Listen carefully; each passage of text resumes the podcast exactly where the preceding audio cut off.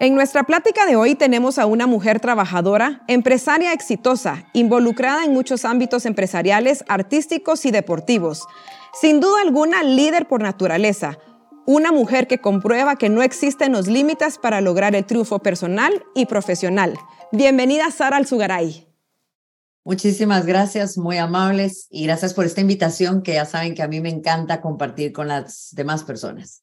Muchísimas gracias, eh, Sara, por haber aceptado nuestra invitación y poder conocerla un poquito más. Regularmente nosotros iniciamos nuestra plática. Eh, la mayoría de veces conocemos el, ámbito profesional que, van desarrollando nuestros invitados, pero yo quiero empezar con usted, que nos cuente un poquito quién es Sara como mujer, que se describa en tres palabras o como usted prefiera, cuéntenos quién es Sara como mujer, como persona.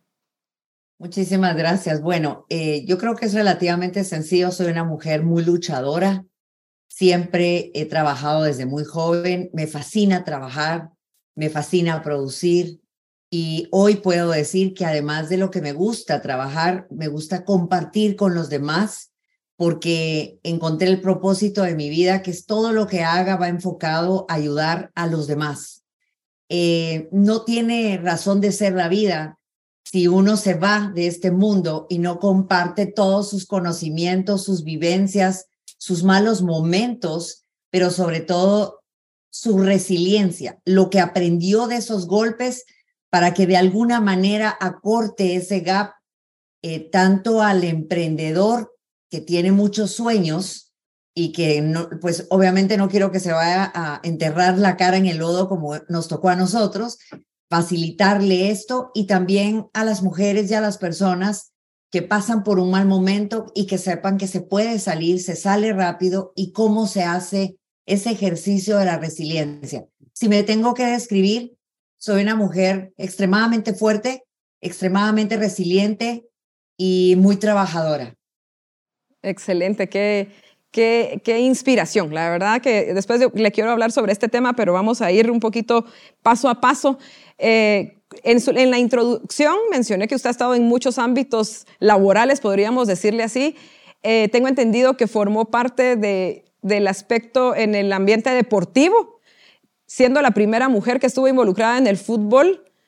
Y quiero que nos cuente un poquito de eso, cómo fue esa experiencia, si se encontró con retos, eh, con limitaciones, con fracasos, cómo fue ese proceso de estar en ese ambiente que es tan de hombres, podríamos decir. Ahora la mujer va un poquito más involucrada, pero antes no era así.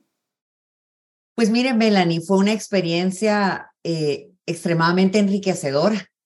Eh, fue en una época, en 1997, creería yo que fue esto, em, eh, cuando todavía el fútbol estaba pues en muy buena posición, pudiendo clasificar solo jugando con los países del nivel de Centroamérica, de México, de la CONCACAF, llamémoslo así.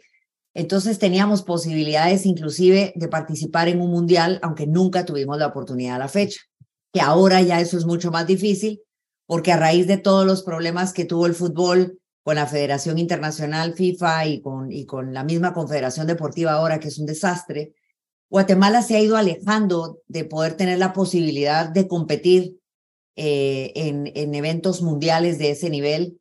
Pero en ese momento eh, surgió que eh, el ministro de la Defensa me mandó a llamar, el ministro de ese momento, y me dijo, Sara, yo tengo muy buenos comentarios de su persona y quisiera pedirle favor si nos puede apoyar con conseguir fondos para el Club Aurora. Yo la verdad es que yo nunca me había dedicado a buscarle fondos ni patrocinios a nadie pero yo creo que en la vida las cosas pasan en su momento justo y por alguna razón. Después uno las entiende, aunque no en el momento.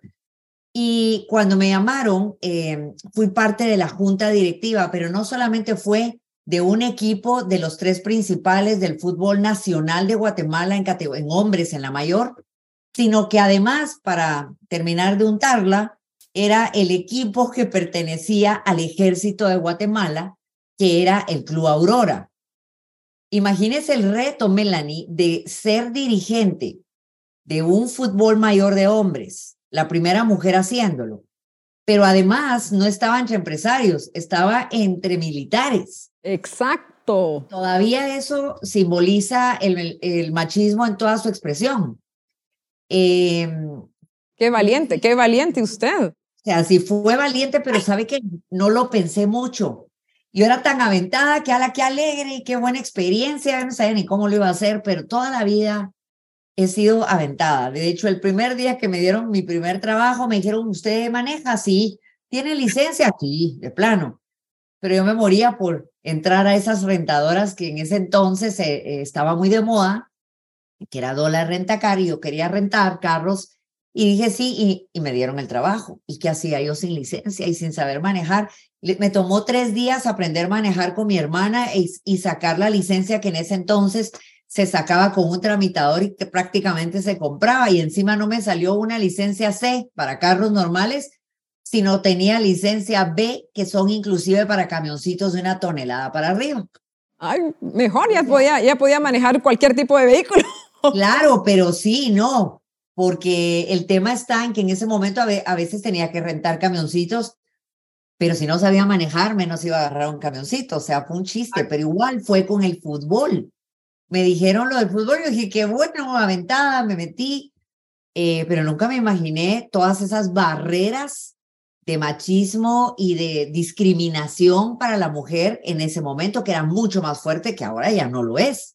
Por supuesto. ya no tanto, y existe esa lucha de, darle los, todos los derechos a la mujer y en esa época era un poquito más difícil, ¿verdad? Pues, Bastante. O sea, y, y con generales y coroneles, inclusive yo estaba en reuniones de la junta directiva y de repente se entraba una mujer que era la esposa de uno de ellos, daba la vuelta en la mesa de conferencias y se iba, quería estar segura que su esposo no estaba sentado a la par mía. O sea, así de extremo. Eh, y bueno, ya se puede imaginar todo lo que me trataban por ser mujer. Eh, en el estadio, inclusive, como me fui metiendo, pero no solamente fui una dirigente sentada buscando fondos, llegué más allá, llegué a ser presidenta honoraria del Club Aurora mientras hacían los cambios de, de gobierno y de militares y me tocó echarme al hombro prácticamente sola mientras eso pasaba y asignaban a los nuevos. Eh, Afortunadamente, el ministro decidió eh, eh, llevar también a la junta directiva algún par de amigos que eran especialistas en, mercadeo, buenísimos, pero civiles. Entonces ya me apapacharon y me acuerparon un poquito en relación a ser caballerosos conmigo. Ya tenían a su grupito. Ya tenía, ya me agrupaba, yo me sentía, no me sentía tan sola. Sin embargo, le soy sincera, Melanie, tuve muy buena acogida militar. Eh, creo que he sido una mujer muy inteligente y con una inteligencia emocional muy, muy fuerte y eso es bien importante cuando uno traspasa retos de ese nivel. Yo creo que uno de mujeres quien se pone las limitaciones. No solamente estuve en la dirigencia, sino que viajaba con los jugadores como, como dirigente asignada a veces, les conseguí uniformes nuevos, cambiamos hasta el nombre de la Aurora tradicional a los Tigres de la Aurora para lograr mercadear más fácilmente la imagen con los productos de consumo masivo. Em, también conseguí muy buenos patrocinios, trajimos muy buenos jugadores, llegamos a la semifinal con comunicaciones por el nivel de jugadores que teníamos. Teníamos entrenadores uruguayos a Hildo Maneiro, que había sido el, el goleador del Mundial del 70 de Uruguay. O sea, tuvimos muy buen equipo, eh, pareo contratando y entrevistando a los jugadores y haciendo los contratos. Eh, eh, es más, me metí tanto que remodelé el estadio con el ministro. Me tocó irme a Costa Rica a aprender de drenajes franceses para poder cambiar toda la gramía del estadio del ejército. Usted se involucró al 100%. O sea, eh, es que no sé hacer cosas a medias. Y he tenido la posibilidad de ir a la Federación y a la Liga Nacional de Fútbol eh, pero no, eh, son, son muy puestos eh, trampolines políticos y no tengo de momento ningún interés político, entonces, ni en ese momento. Soy más de iniciativa privada. Entonces, el tema está en que, en que lo he pensado un poco porque le quita mucho tiempo, no tiene un ingreso, eso es ad honorem, que a contrario de lo que la gente piensa pero sí fue muy duro contestando su pregunta porque hasta si me pudiera, me, podía, me tiraban bolsas de orines en los estadios o me mandaban horror. a, me, la gente me gritaba, los hombres me gritaban que me fuera a buscar mis sartenes. Ay. Cosa impresionante. Sin embargo, como dirigente me di duro en las radios y en las entrevistas, la prensa me dio mucha apertura, eh, creo que, como mujer abrí brecha, porque después ya vino Adelita Torreviarte, que en paz descanse, que yo inclusive fue que la metió en el fútbol, eh, y porque de eso se trata, ¿verdad? De, de, crecer y ver más mujeres dentro del ámbito. No existía el fútbol femenino, que ahora ya existe. Así es que yo creo que abrí una brecha importante. Ay, qué bueno. Y yo le iba a preguntar cómo había vencido esas esos límites, pero usted misma me respondió que esa, esa confianza que usted tenía en usted mismo, usted misma, perdón, eh, ¿cómo puede una mujer lograr primero amarse a uno mismo? Qué difícil es eso, esa autoestima, tenerla a un nivel donde uno diga, se mire en el espejo y uno diga, ala, yo estoy orgullosa de mí mismo y yo puedo lograr eh, realizar los sueños de mi vida, los anhelos de mi corazón, pero todas las mujeres, incluyéndome, nos ponemos esas limitantes y decimos, no, yo no puedo hacer eso porque soy mujer, no, yo no puedo hacer eso porque no tengo bonito el pelo, ay, yo no puedo, o sea, ¿cómo usted encontró ese amor propio, esa confianza en usted mismo y qué le recomienda a las mujeres como mi persona, como las personas que están aquí conmigo hoy, no solo para las mujeres, sino para los hombres también, de poder amarse, de poder tener esa confianza en uno mismo? Bueno, yo no le podría decir que era una mujer muy segura de sí misma en ese entonces. Inclusive yo venía de tener como negocio un bar que se llamaba Loros en la zona viva. Eh, es decir, yo creo que yo he ido moldeando esa seguridad en sí misma. Casi todas las mujeres que, que vivimos con padres eh, latinos, con donde hay cierto machismo en, general en la atmósfera, no podemos tener una seguridad en sí mismas de campeonato, imposible, porque es una lucha permanente y es una lucha y las más fuertes logran eh, sacar la cabeza y otras simplemente la mantienen abajo, sobre todo si se meten en relaciones tóxicas eh, donde hay mucho narcisismo o mucho egoísmo eh, o celos, ese tipo de relaciones terminan de acabar y de apagar esa vela de posibilidad de que una mujer se empodere y además gane autoestima y, y, amor por sí misma. Es, yo creo que las mujeres en Latinoamérica tenemos una lucha constante por muchos años y la autoestima no se hace de la noche a la mañana, es mentira, a pesar de que uno tenga mamá y papá que lo apapachan mucho a uno de pequeños y que demuestran mucho amor, eso ayuda mucho. Los matrimonios disueltos y los hijos de matrimonios disueltos traen muchos problemas de inseguridad también, o sea que en general hay muchas razones de esa inseguridad pero uno la va ganando con los años y también depende mucho de su personalidad. Yo, yo tenía 37 años más o menos cuando yo entré al fútbol. Eh, venía de, de trabajar de noche, de hacer, de tener un bar yo misma. Fui la primera mujer al frente de, de un bar en la zona hotelera que todo el mundo recuerda porque fue, marcó una época en la creme de la creme en Guatemala que se llamaba Loros y ahí le puse un ecobar que comenzaba lo de la ecología yo tuve que aprender, si tuviera que decirle a cuentazo limpio, creo que lo entendería mejor. A mí me ha tocado aprender en la línea de fuego. No existían las redes sociales, no existían ni los celulares, no existía, vaya, no existía tampoco eh, eh, que usted pudiera googlear algo e informarse, mucho menos la inteligencia virtual eh, que ya uno puede decirle, dicta, por, dame un ejemplo, por favor, de una carta. Ya, eso es que ya cada vez es mucho más sencillo.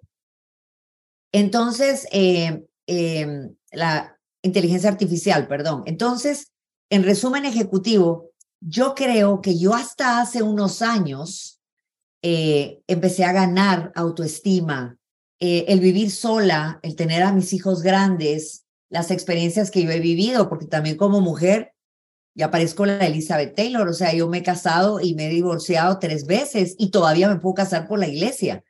Em, y tengo tres hijos, uno de cada matrimonio, pero vaya, yo, yo no tengo nada que quejarme. Eh, mi ex marido, que es un espectáculo de ser humano y de persona, soy muy amiga de él, mi hija vive con él, eh, la esposa de mi segundo marido trabaja conmigo y nos llevamos muy bien. Yo veo la vida muy, eh, repito, mi inteligencia emocional tiene un alto nivel y eso me ha permitido no enojarme con la vida, me ha permitido eh, ser más eh, liviana con los problemas, no me tomo tan personal los problemas, inclusive aunque sean míos, no me los tomo tan personal porque siempre he entendido y he creído que los círculos cierran eh, que uno debe dejar salir, soltar y, y abrir los brazos para volver a recibir un nuevo ciclo en la vida. Que aprendí también entre todos mis eh, aprendizajes la importancia del desapego, de la importancia de tomar decisiones, porque si uno no las toma, alguien más las va a tomar por uno. Entonces, todo esto me ha dado mucha seguridad en sí misma, haber encontrado un propósito casi a los 50 años de edad. Yo tengo 57, pero a partir de ese momento que yo encontré el propósito de mi vida y que lo podía conjugar con una haciendo cosas que me apasionan, pero que en ese camino y en esa trayectoria de cumplir mi propósito de ayudar a los demás, yo he generado muchos ingresos, me ha ido muy bien, eh, hago lo que me gusta, me realizo como tal, he creado una marca. Entonces, todo esto, porque aún una creación de marca requiere de un recorrido de mucho tiempo, de una formación, eso no se hace de la noche a la mañana. Entonces, en el camino, toda esa creación de marca, todas esas experiencias eh, y todo eso lo va haciendo a uno muy fuerte, muy resiliente, eh, una seguridad en sí mismo que hoy en día yo le diría que estoy en la mejor fase de mi vida como, como mujer y como, como una persona muy segura de sí misma. Ya no me tomo nada tan personal y, y mi inteligencia emocional es extremadamente sólida. La verdad que es muy admirable, Sara, y usted tocó un punto muy importante sobre la inteligencia emocional y el saber y aprender a estar solo. Muchas mujeres están en relaciones tóxicas eh, por el simple hecho de que no pueden vivir o no, no pueden estar con ellas mismas, ¿verdad? Y esa una, ese es un paso tan grande que todos debemos de tomar de disfrutarnos a nosotros mismos en un momento y saber que no tenemos que depender de otras personas. Así que usted es una mujer muy admirable y la, felicito por, por esa seguridad que tiene. Muchas gracias, Melanie. Agrego algo a lo que está diciendo. La mujer, igual que el hombre, porque para mí son iguales, pero hablando de la mujer, la mujer tiene que entender que cuando tiene que tomar una decisión por necesidad, lo que estás recibiendo es limosna. Es decir, la mujer debe ser independiente y como diría Shakira, porque como toda está de moda, que la deje de llorar y que facture. Porque en el momento que una mujer tiene sus propios ingresos, puede tomar decisiones y sus decisiones no están basadas en limosnas, están tomadas en, base a su vida, a su mejoramiento, a, su empoderamiento. Por eso es tan importante que la mujer comprenda, si bien es cierto, yo creo muchísimo en el matrimonio y en la familia y creo que es la base de cualquier sociedad eh, y que es importante tener la figura paternal y maternal porque ninguno de los dos sustituye a la otra. Independientemente, por eso la inteligencia emocional es importante, porque hay que aprender a no usarlo a los hijos como escudo de lo que hizo su papá o de lo que hizo su mamá y el pobre estira, estira, estira, porque estamos creando un monstruo para el futuro, con miles de problemas y con miles de exceso de equipaje en la espalda, con la que va a tener que trabajar para poder ser una persona feliz en algún momento de la vida. Así es que sí, la madre y la mujer es el núcleo de cualquier sociedad y debe entender que debe facturar, que no debe llorar y que no debe tomar decisiones en base a necesidades, porque entonces lo que está recibiendo es una limosna. Es vital que la mujer se empodere de esa manera. ¿Para qué se preparan? ¿Para qué estudian? Se casan, tienen hijos y se quedan en la casa metidas todo el día. Yo me recuerdo que yo hasta aprendía de mi muchacha divina, que, que ella era, eh, eh, usaba típico, me enseñaba a amarrarse el típico para mientras yo trabajaba, estaba en la computadora, hacía todo. Yo saqué a mis hijos adelante, los dos hombres, casi prácticamente sola, y no estaba yo peleando porque no me venía la famosa pensión, porque yo tenía para pagarlo, aunque me quedara hasta sin los chicles. Pero yo sabía a dónde iba y la obligación de mis hijos era mía. Entonces yo dejé de pensar que tenía que recibir la mano. Yo decía, es que yo también decidí traerlos y los voy a sacar yo adelante. Tomé la decisión. Por eso digo, tomar decisiones, el desapego, eh, todo eso es muy importante, muy importante, pero sobre todo controlar la cabeza. La cabeza es el peor enemigo del ser humano. Nos comenzamos a hacer, es que nos comenzamos a hacer las preguntas equivocadas. O la que nos conviene hacer. la que nos conviene en ese momento. Cuando uno empieza con una discrepancia mental o cuando empieza con una decisión que tomar o una tristeza o pasa por un mal momento, es bien importante hacerse las preguntas correctas. Cuando yo empiezo a hacerme las preguntas equivocadas, ¿será que habré sido yo? ¿Será que esas ya son preguntas incorrectas de una persona tóxica que además me contaminó, me dio inseguridad en sí misma y por ende sabe que me pisoteó y me va a seguir pisoteando mientras yo lo permita. Exacto. Esa es la diferencia. Eso. Así que a todas las mujeres, incluso a los hombres que nos están viendo, salgamos adelante, todos podemos, todos tenemos ese poder, todo está aquí en la mente y creo que todos podemos salir adelante. Muchísimas gracias, Sara. Y hablando un poquito de esto ya de facturar y poder salir adelante y sabiendo que usted empezó siendo una mujer emprendedora, yo pude investigarla eh, en, internet y usted hablaba em, que emprendedora y empresaria no es lo mismo, que no todos los emprendedores llegan a ser empresarios y no muchos empresarios llegar, fueron antes emprendedores. ¿Cuál cree usted que es el obstáculo más grande para que un emprendedor logre llegar a ser empresario o dar ese paso a eh, perdón, gigantesco, perdón, ya me equivoqué, eh, para poder lograr ah, eh, triunfar como un empresario? Bueno, antes era mucho más fácil que un emprendedor llegara a ser empresario porque era más centrado y segundo, no había tanta información en redes no había tantas cosas que pareciera, no había millennials, de hecho, que no, no, pareciera que todo es fácil en la vida, solo viendo Google, ¿verdad? Solo googlean y, todos creen que era muy fácil.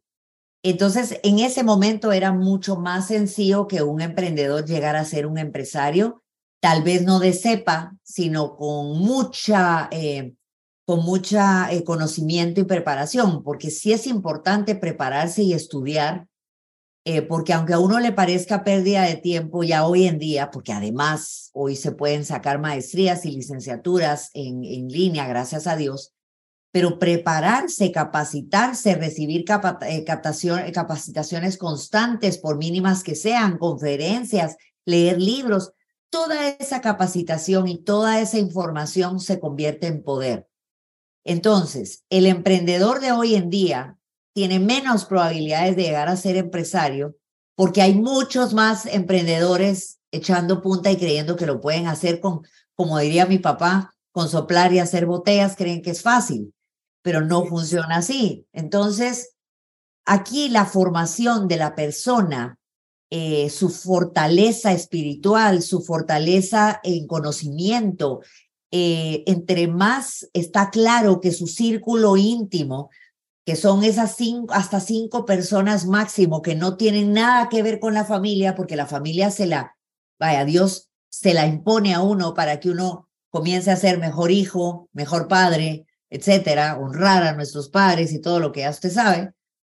Eh, pero los cinco personas que están cerca de uno son importantes porque dicen que uno es el resultado de esas cinco personas cercanas con las que usted se mantiene, actúa, eh, hace o piensa como esas personas, porque se comienza a involucrar con ellas de tal manera que se convierte en su círculo íntimo, quien le genera su energía, quien le genera la información que produce de la, y lo que... Que va adoptando cosas de, o absorbiendo cosas de cada uno de ellos, ¿verdad? Correcto, por eso ese círculo íntimo tiene que tener uno mucho cuidado a quien tiene uno cerca deben ser, si yo estoy emprendiendo o quiero ser empresario, pues obvio, yo voy a utilizar a esas personas como ellos me van a utilizar a mí, en el buen sentido de la palabra. ¿Qué significa? Voy a buscar asesores, mentores, empresarios que están por mucho, muy alto, para que toda la información que me den sea de alguien que aprendió en la línea de fuego o que está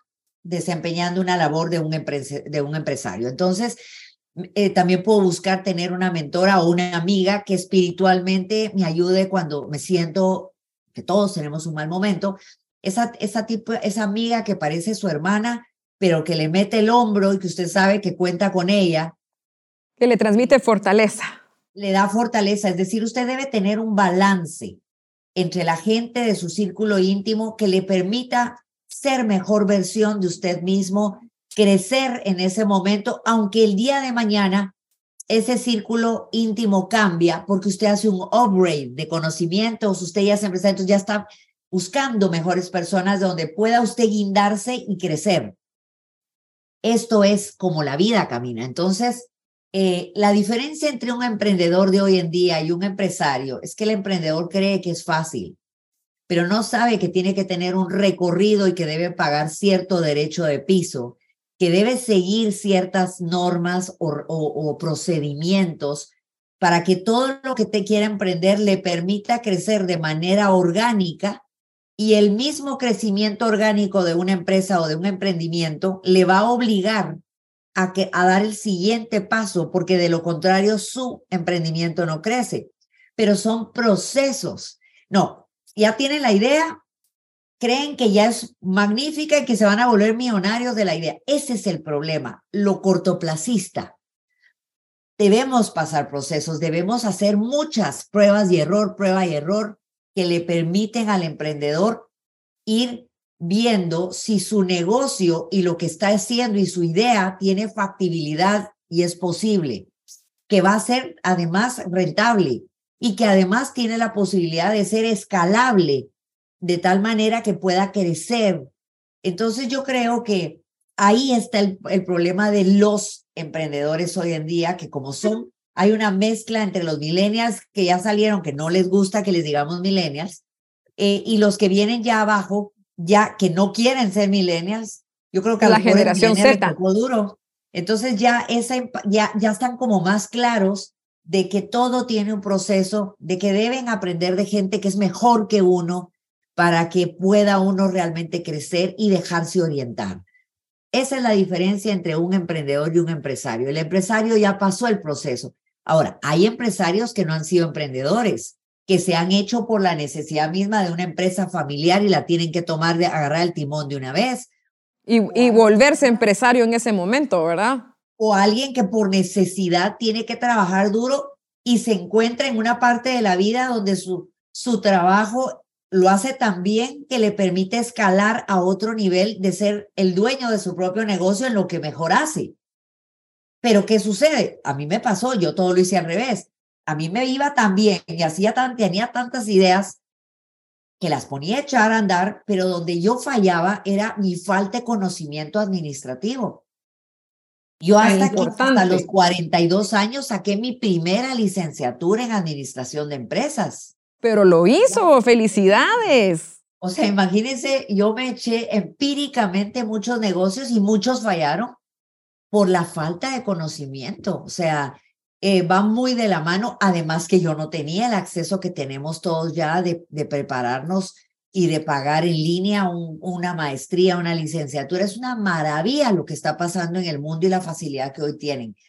Esto ha permitido también que el millennial, que era tan cortoplacista, esté desvaneciéndose, ya casi perdió porque se dio cuenta que no funcionaba eso. Así es que esa es la diferencia entre un emprendedor y un empresario.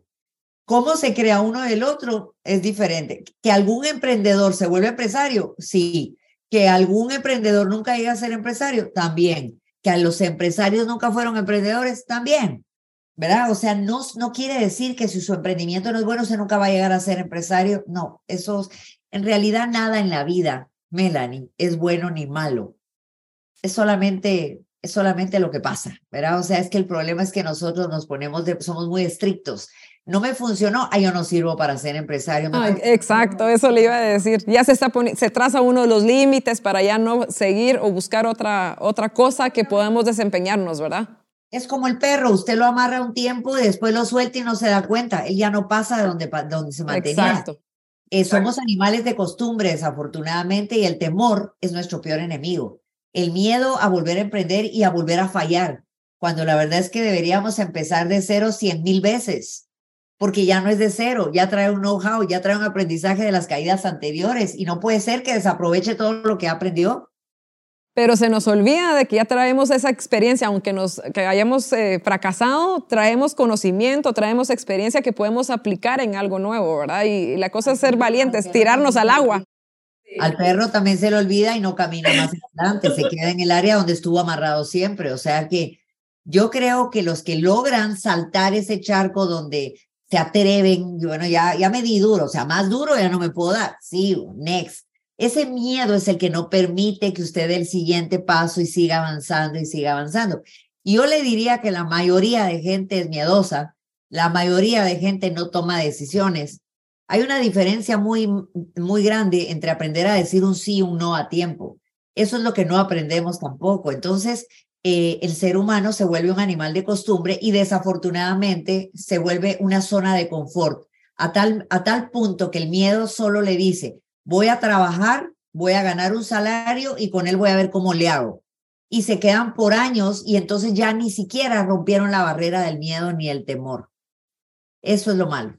Usted tocó un punto, es cierto, que hasta para decir sí o no nos da miedo responder. Sí, pero si nos da pena, nos da pena. Esperemos, esperemos que las personas que nos estén viendo, de verdad, aprendamos a vencer esos, esas paredes que nos obstaculizan poder lograr muchas cosas. Y hablando un poquito de lo que, cuando yo la, presenté al principio, que usted ha estado en tantos ámbitos, en el artístico, en el empresarial, deportivo, ¿usted alguna vez sintió ese temor de decir, bueno, ya no, hasta aquí? ¿Sintió que fracasó en algún momento? Y si es así, ¿cómo logró levantarse de nuevo? Wow, o sea, si alguien ha conocido el suelo, soy yo. O sea, eh, cuando yo trabajé por muchos años con, con eh, eh, de noche, desvelándome, eh, no existía Proval, yo llevaba el dinero hasta el banco, o sea, yo salía de mi negocio de madrugada con eso, o sea, y que después puse una gasolinera pensando que con eso yo me iba a ir muy bien. Mi primer fracaso fue ese, porque no me fue bien y todo el dinero que me había ganado y había trabajado se fue por un tubo. Usted invirtió en la gasolinera, ahí puso todo su dinero. Ahí, se, ahí aporté mi dinero, pero me cansé de estarme subiendo en una pipa y ver el flote, porque en ese entonces no era electrónico, sino había que subirse, se metía una, un flote como un palito para ver hasta dónde venía la gasolina, había que dejarla bajar un poco porque por el, clima del puerto y todo eso venía un poquito eh, eh, vida.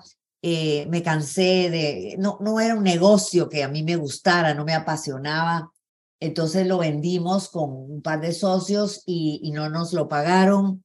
Eh, al contrario, y, nos tuvimos que someter a un juicio que la verdad no lo necesitábamos, pero fue muy duro, fue difícil, eso me enseñó mucho, volví a empezar, me fui a trabajar a una empresa, empecé a vender, esa fue mi primera prueba de fuego en bienes raíces con el Amatique Bay, comencé a vender casas en Amatique Bay con una empresa, me fue bien, y entonces yo ya me separé de eso y nuevamente volví a emprender con mi primera empresa de bienes raíces que se llamaba Corporación Tierra Segura.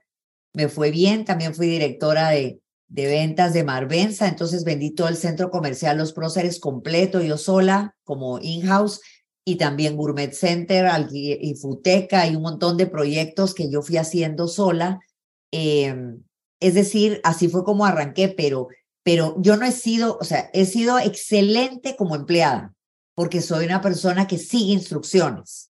Y no me gusta, y no me gusta no ser la mejor, no puedo, soy muy competitiva. Entonces, creo que cuando fui empleada fui muy buena, pero como dirían los chinos, porque los chinos, eh, eso lo aprendí después con Eurobodegas, pero, y viajé muchos años a China, aprendí de esa, de esa cultura que digamos yo en el signo del zodíaco chino soy caballo y los caballos no los contratan mucho en China porque por naturaleza eh, somos eh, líderes por naturaleza o por alguna forma nos gusta emprender solos y hacer cosas eh, que nos permitan hacerlo a nuestra manera.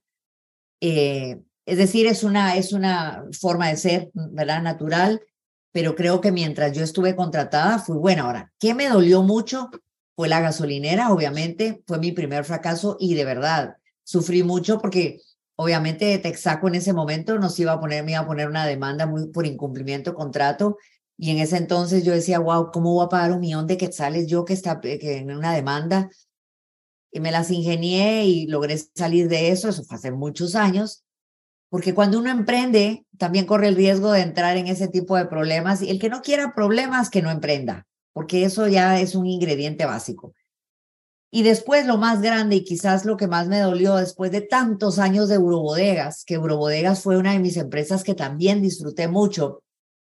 Fuimos los primeros en volver a traer la claquermanía, que decía que claquermanía que a tu vida ha llegado, el triquitraca, como le decían en esa época.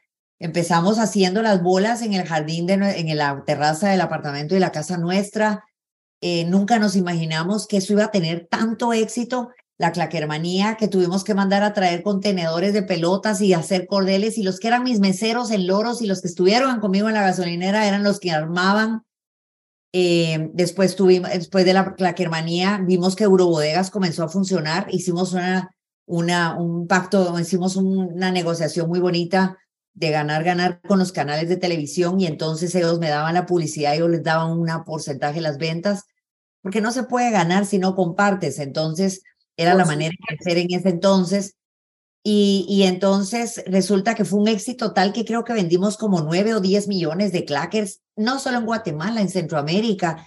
Entonces luego ya venía Quick Photo y todas esas empresas que eran las donde vendíamos los puntos de venta y Walmart, que decía, bueno, ¿y cuál sigue? Y entonces, sin querer, nos pusimos una soga al cuello y nos tuvimos que comenzar con Jan, mi esposo, a ir a las ferias en China y en Hong Kong a encontrar juguetes y ponerles nombre. Yo misma hacía todo el jingle de la canción y me metía en las cabinas de los canales, me hice amiga de los, de los eh, locutores y me hacía las voces.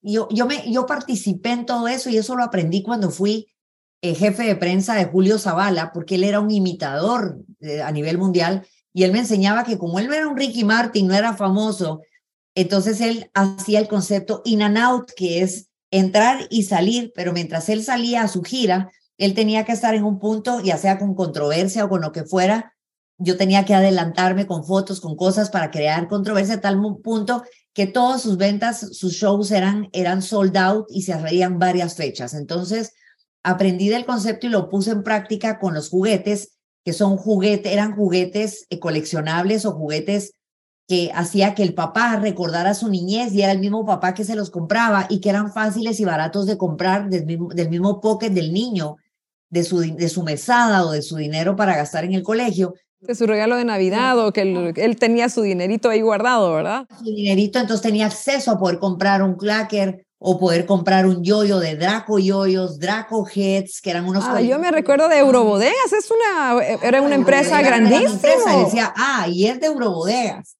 Sí. Bueno, nosotros teníamos los clackers, los yoyos, Draco Heads, que eran los yelocos, las coleccionables que nunca salían dorado, los Draco, los Draco Magnet que se tiraban y todos se pegaban. Eh, teníamos los apestositos, eran unas pandillas de muñecos que apestaban, habían unas pandillas de vómitos, otros Yo de, me recuerdo. O sea, olores fétidos, pero se, todo se vendía muy rápido, pero aprendí algo muy importante, Melanie, que es los juguetes de colección que nosotros de niños, hasta los álbumes, que había un álbum que se llamaba Amores y, y todos esos, nos dejaban un aprendizaje de por vida, que era terminar lo que se comenzaba. Por eso, como eso ya no se da, ya las colecciones, ya los niños no coleccionan, eh, ya solo quieren juguetes electrónicos y ese tipo de cosas, se perdió esa, esa disciplina de que cada vez que empieces algo lo tienes que terminar. Por eso el millennial no termina nada de lo que empieza. Por eso, porque son cortoplacistas, porque no tuvieron en su niñez ese tipo de juegos, por ridículo que nos parezca, pero nos dejaba una enseñanza muy grande. Entonces, bueno, tuvimos un juguete que se llamaba Mocoloco. Yo le puse Ay, así, pero era Mocoloco. famoso Slim. Vendimos millones de mocolocos, inclusive con cadenas de restaurantes que las tenían en su, en su Happy Meal. O sea, nosotros llegamos a romper una barrera muy grande en los coleccionables y tener en todos los checkouts y las cajas registradoras de todas las cadenas de, de, de todos lados nuestros productos. Entonces, cuando llegaban a su punto máximo, yo ya estaba preparando el siguiente, ya estaba haciendo el jingle de perfumitas, o sea, eran las muñequitas de colores a perfumes o demás juguetes. Hicimos tantas cosas, hicimos hasta el Rubik Cube, hicimos competencias a nivel nacional.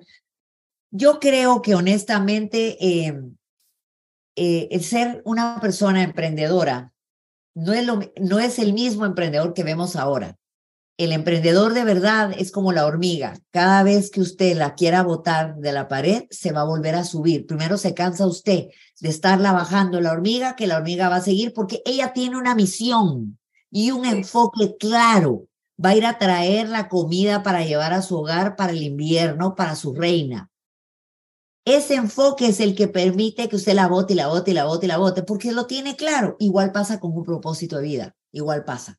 Usted sabe a dónde va y todas las fuerzas y todo lo que haga en relación a su trabajo, a su vida, todo va dirigido a ese, a ese propósito. Entonces, espero que eso haya respondido su pregunta, pero... Sí, sí, sí, no, eh, increíble. Usted hasta me hizo recordar mis, mis años de juventud con, con todos estos juguetes y, y la verdad que, que, que, admirable es porque, o sea, usted es mercadóloga de nacimiento. Ya trae ese chip, o cuando nació Dios le puso ese chip de una vez para poder hacer tantas cosas eh, usted solita, pues no necesitaba de un equipo gigante. y por eso, como por eso la respuesta de sí que sufrí. Todo eso que hicimos, porque tanto problema es no tener dinero como tener mucho. ¿Qué hacíamos con todo eso que ganábamos y nos daba desconfianza? Los bancos acababa de, de quebrar un banco en Guatemala, entonces no sabíamos ni qué hacer. Y entonces fue donde comenzamos a aprender a mover nuestro dinero y a reinvertirlo, a prestarle al banco para crecer, aprender a usar los famosos préstamos revolventes y poder crecer. O sea, eh, yo lo que creo es que cuando yo más sufrí fue cuando metí todo ese dinero en una franquicia que era de los Estados Unidos que se llamaba Justice and Brothers. Ah, sí, de ropa, ¿verdad? Tiendas de ropa de niñas que tenía mucha lentejuela y brillantina, eran divinas las tiendas. Nosotros fuimos el primero eh, de Latinoamérica en obtener la franquicia fuera de los Estados Unidos, entonces fuimos su conejillo de indias, si esa es la palabra para entenderlo. Nosotros hicimos todo en relación a los manuales de inducción que ellos nos dieron, pero los locales de 100 metros y 150 metros para tiendas, y teníamos más de 100 empleados en Centroamérica, nos comían la ganancia, nos mandaban mercadería que no era la que comprábamos. Mire, si yo le hiciera toda esa descripción de por qué tuve que amanecer un día con mucha ansiedad, ya, ya nunca había tenido un ataque de ansiedad y de, pánico, y que un negocio dejara de disfrutarlo y era un sufrimiento total para que cada fin de mes llegáramos y le pudiéramos pagar salario a 100 empleados y poder pagar las rentas de locales de 100 metros cuadrados. Perdimos todo nuestro capital de trabajo de muchos años con Jan esa debacle significó vender mi casa, que me había costado mucho hacerla. Y mi mamá me dio una frase, yo no, mi mamá que siempre ha sido ama de casa, me dio un consejo que ni un empresario me hubiera dado. Y me dijo, porque le dije, mamá, llorando voy a tener que vender mi casa para pagar las penalidades en los centros comerciales. Y tengo que pagar a todo el mundo para dejar mi nombre limpio, porque mi papá decía que con el nombre limpio, que es tu marca, tú puedes volver a comenzar de cero. Hay que poner la cara y el pecho, porque no todo es bueno en la vida. Esa es la mejor herencia que uno le puede dejar a sus hijos también. Pues sí, es que eso es el tema, es un legado. Entonces viene mi mamá y me dice, pues mi hija, venda su casa. ¿Usted sabe para qué sirven los bienes? ¿No? Para cubrir los males, por eso se llaman bienes. Mi mamá me... ¿Qué, qué sabia su mamá?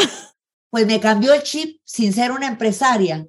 Me dio el consejo más eh, sano que me pudo haber dado en la vida una persona en el momento justo que lo necesitaba. Me deshice de todas mis antigüedades en dos semanas en una página web, abrimos, se llamaba de segunda mano y vendimos todo, porque mis hijos no querían ninguna antigüedad. En mi sorpresa descubrí que no les interesaba porque decía, mamá, saber el karma de quién estás jalando. Y yo venía heredando un montón de antigüedades y comprando antigüedades. Y, y vendimos la casa y cuando la vendimos, con dificultad, no fue fácil, porque eran 1.500 metros cuadrados de construcción, era la casa de mis sueños, era el imperio. Era una casona. Esa casa, cuando le entregué las llaves al comprador, dije, no era lo que valía la casa, pero yo dije, pero me va a sacar de todos mis problemas. La vendí, le di la espalda y no volví a voltear a ver para atrás. Un ciclo cerrado. Porque mi mamá me dijo, no te preocupes que con el know-how que tenés, tú vas a hacer otra casa muy pronto y a lo mejor ni siquiera una casa, te vas a ir a un apartamento espectacular donde te sientas más cómoda, porque ya cerraste el ciclo de niños pequeños. Y todo, la verdad es que así fue, al año exactamente pude hacerlo. Y yo creo que uno no debe quedarse aprensivo con las cosas materiales, por eso decía el desapego. Yo quebré, perdí muchos millones, perdí todo el capital de trabajo de muchos años, perdí mi esposo, mi matrimonio, todo se vino abajo porque todo se desarma, está emocionalmente, la parte económica desarma. Habían dicho que Decía mi mamá que el matrimonio, cuando le entraba la pobreza o la escasez económica al hogar, salía por la ventana o por la puerta el matrimonio, no me acuerdo del dicho. El amor sale por la ventana, sí. Bueno, lamentablemente, eh, fue, es que es, contarlo, suena fácil, pero fue tan duro yo tuve a raíz de eso, no solo salí bien y comencé de cero con un trabajo, que ahí fue donde por primera vez trabajé en RIMAX, fui a pedirle a mi amiga Chatas Lessinger que en paz descanse, que fue mi mentora en bienes raíces, volví a pedir trabajo, no me lo querían dar porque me decían, Sara, tú has sido empresaria, lo que has es nada más aprender para poner tu propia empresa. Tuve que demostrar muchos años que no, hasta que ella murió, yo ya tomé otro, otro camino, pero el tema es que eh, yo empecé de cero, de nuevo pidiendo trabajo, de nuevo, mientras yo lograba estabilizarme económicamente porque me quedé sin nada. O sea, todo lo tuve que vender y empecé a rentar un apartamento de nuevo y volví a renacer y resurgir de las cenizas 100%. Ese creo que fue el momento de más dolor respondiendo a tu pregunta, Mela. Pero mire qué admirable, Sara, porque regularmente en su caso, que me imagino que esto sucedió cuando ya sus hijos eran adultos, podríamos decirlo, ya eran independientes. Usted bien pudo haber dicho, bueno, mis hijos ya crecieron, ya no tengo que, que mantener a nadie, al contrario, ya estoy para que me mantengan a mí, porque muchas mujeres piensan eso, que los, que los hijos tienen la obligación de mantener a sus, a sus madres y creo que no es así. Y usted, a pesar de eso, se volvió a levantar, volvió a construir su imperio, porque así es que ahorita vamos a tocar este tema de, de la empresa Sara al, al Sugaray.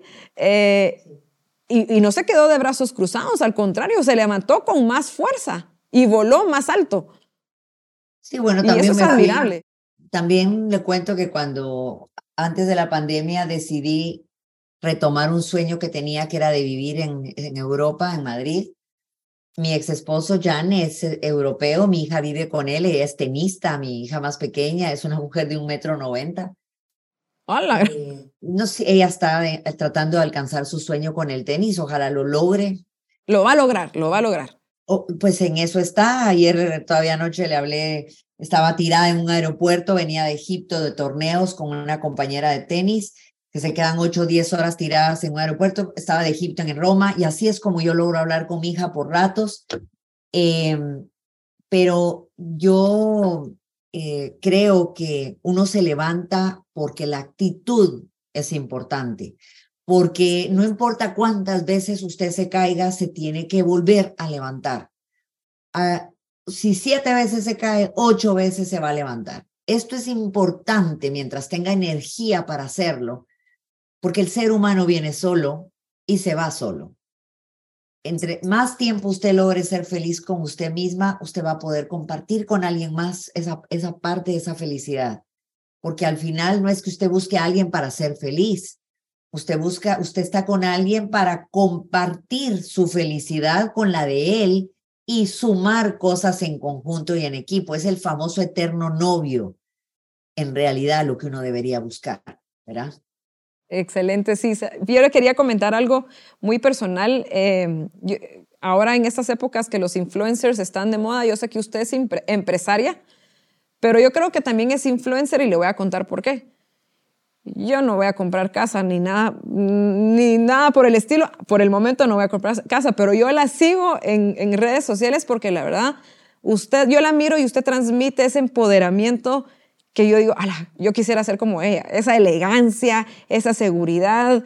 Así que yo la felicito, de verdad, la admiro muchísimo y sé que muchas mujeres que, que nos van a ver eh, en, esta plática que tenemos se van a inspirar con usted y con, con, esta historia de vida que nos está transmitiendo el día de hoy, compartiendo, porque creo que no muchas personas comparten esas intimidades y usted lo hace con esa seguridad, vuelvo a decir, y es, es de inspiración, de verdad. Muchísimas gracias, Sara, por eso.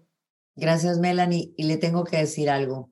Cuando yo quebré y empecé de cero para yo poder sacar ese dolor tan grande, di mi primera conferencia sin saber que era una conferencia, me invitaron a un grupo a hablar y mire, yo lloré, su vida fue el primer escenario que pisé, fue en la Universidad Francisco Marroquín, en un, se llamaba eh, eh, First Tuesday que es los primeros martes de cada mes, daban una conferencia abierta a todas las carreras.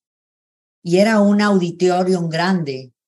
Y yo era mi primera conferencia, o sea, no tenía experiencia como conferencista, pero además tenía ese nudo en el corazón, en el cuello de todo lo que yo estaba viviendo. Y yo armé una conferencia en la línea, en el timing de vida, en el, de, para que supieran de dónde venía, porque es importante que sepan que yo no vengo de estudiar en el americano, ni de estudiar en los Estados Unidos o de una familia de un nivel alto. O sea, no, yo sí de verdad me he tenido que levantar sola. Yo crecí en zona 11, en Granay 3, toda mi niñez. Todos mis amigos eran del Javier o del Montevideo, yo era del Sagrado Corazón. O sea, todo lo yo, yo viajaba en bus todos los días con mi, con mi mochila y aquellas mochilas de libros, porque nada de que todo en internet.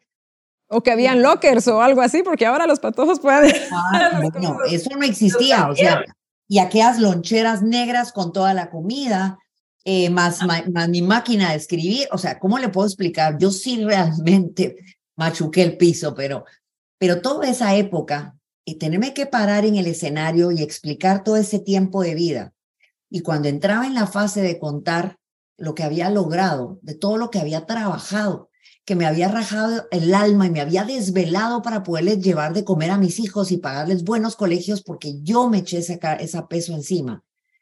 Y, gracias a Dios me lo eché encima porque eso es lo que me ha hecho la persona que soy ahora. Y tener hijos tan espectaculares, porque mis hijos son de verdad encantadores y muy buenos seres humanos. Entonces creo que logré el objetivo, pero contar eso en un escenario, cuando llegaba la fase de decir, y lo perdí todo, Haga de cuenta, Melanie, que yo sentía que mi corazón no podía más. Yo lloraba en el escenario ese día, lloré, que me dio vergüenza, pero la gente, como vino escuchando todo, de verdad vivió el momento. Y fue así. Se conectaron con usted, ¿verdad? ¿Ah? Se conectaron con usted. Se conectaron porque yo me abrí 100%.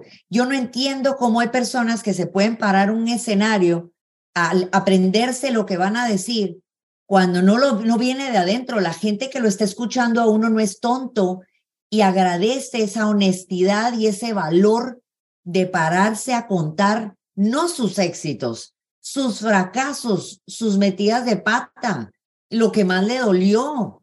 Eh, eh, o sea, ¿por qué? Porque todo el mundo lo está viviendo y además no lo dice porque le da miedo o no quiere que lo vean como fracasado, cuando la palabra fracasado yo creo que el ser humano la inventó porque el fracaso es parte simplemente de la vida. Entonces, pararse, Melanie, llorar como una loca las primeras conferencias, aquel aplauso al final, porque la gente de verdad lo agradecía y lo sentía. Y fue donde yo descubrí que parándome en un escenario para sacar mi y para ser más resiliente, pero al mismo tiempo ayudar a los demás comenzó a convertirse en mi propósito de vida. Así fue como yo entendí que era mi propósito. Cada vez que yo externaba mi dolor y trataba de que no les pasara lo mismo, la gente era tan agradecida que me invitaban a más conferencias, a ser mentora. Yo llevo años de estar en el ecosistema emprendedor y me encanta hacerlo. Son cosas ad honorem, porque eso se trata un propósito, que usted ayude gente que no cobre por eso. Eh, que no gane por eso, sino que de verdad ayude de corazón y el karma se le regresa de mil maneras, es una bendición que se le regresa de verdad en cantidades enormes. Entonces yo tuve que descubrir la resiliencia, ese es un ejercicio básico de la resiliencia, contar, reírse de usted mismo, aunque llore, pues llore, patalee, porque yo siempre he dicho que las cosas hay que hacerlas con pasión, hasta para llorar hay que hacerlo con pasión. Entonces, una buena llorar.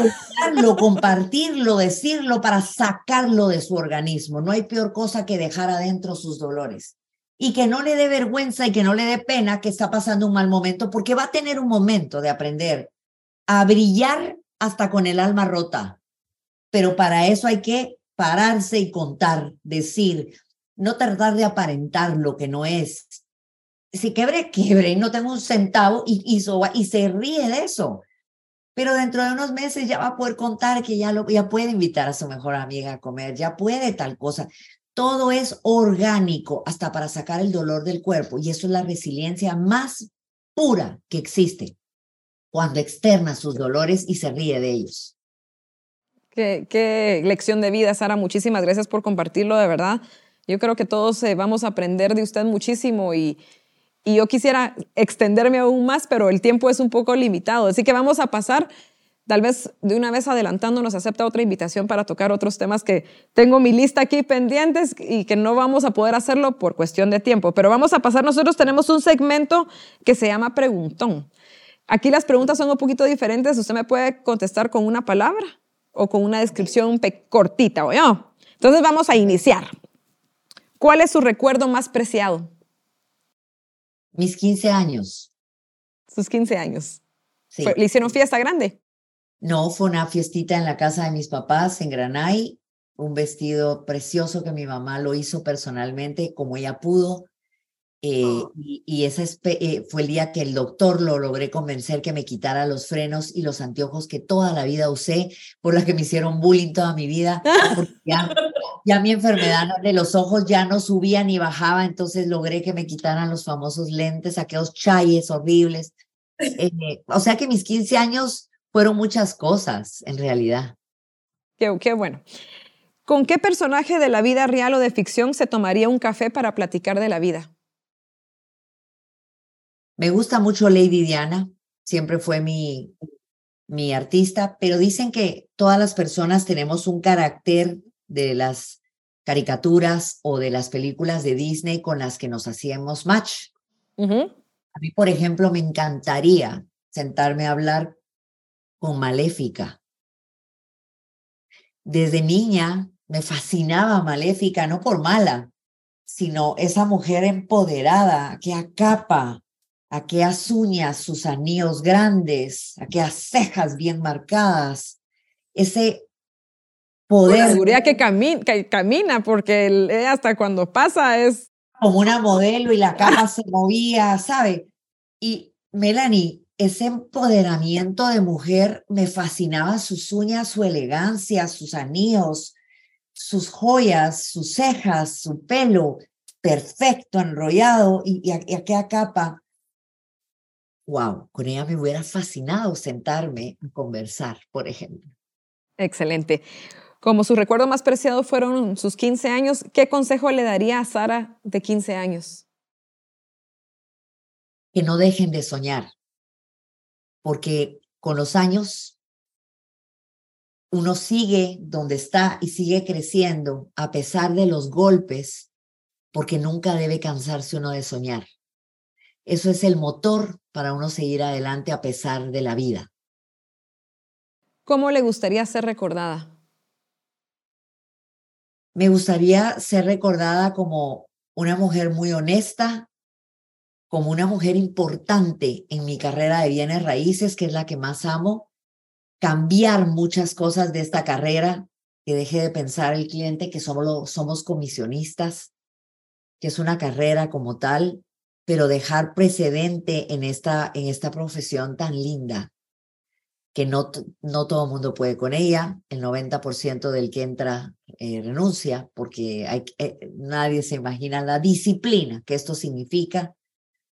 Yo tengo maestría, tengo licenciatura, eh, podrían pensar que debería estar haciendo otra cosa, pero yo soy empresaria además, genero trabajo, tengo 20 en mi equipo, lleno mi propósito, cumplo mi propósito. Yo quiero desaparecer de esta vida dejando una huella importante en que las mujeres podemos hacer muchas cosas y representamos el núcleo de la sociedad. Por ende, la bondad de nuestro corazón y la capacidad de ayudar es tan grande que además de ser mujeres en mucho aspecto y de amar tanto y de dar tanto, además podemos poner la muestra de cómo ayudar a los demás para ir cambiando ya este mundo que se nos ha vuelto terrible en muchas, en muchas cosas.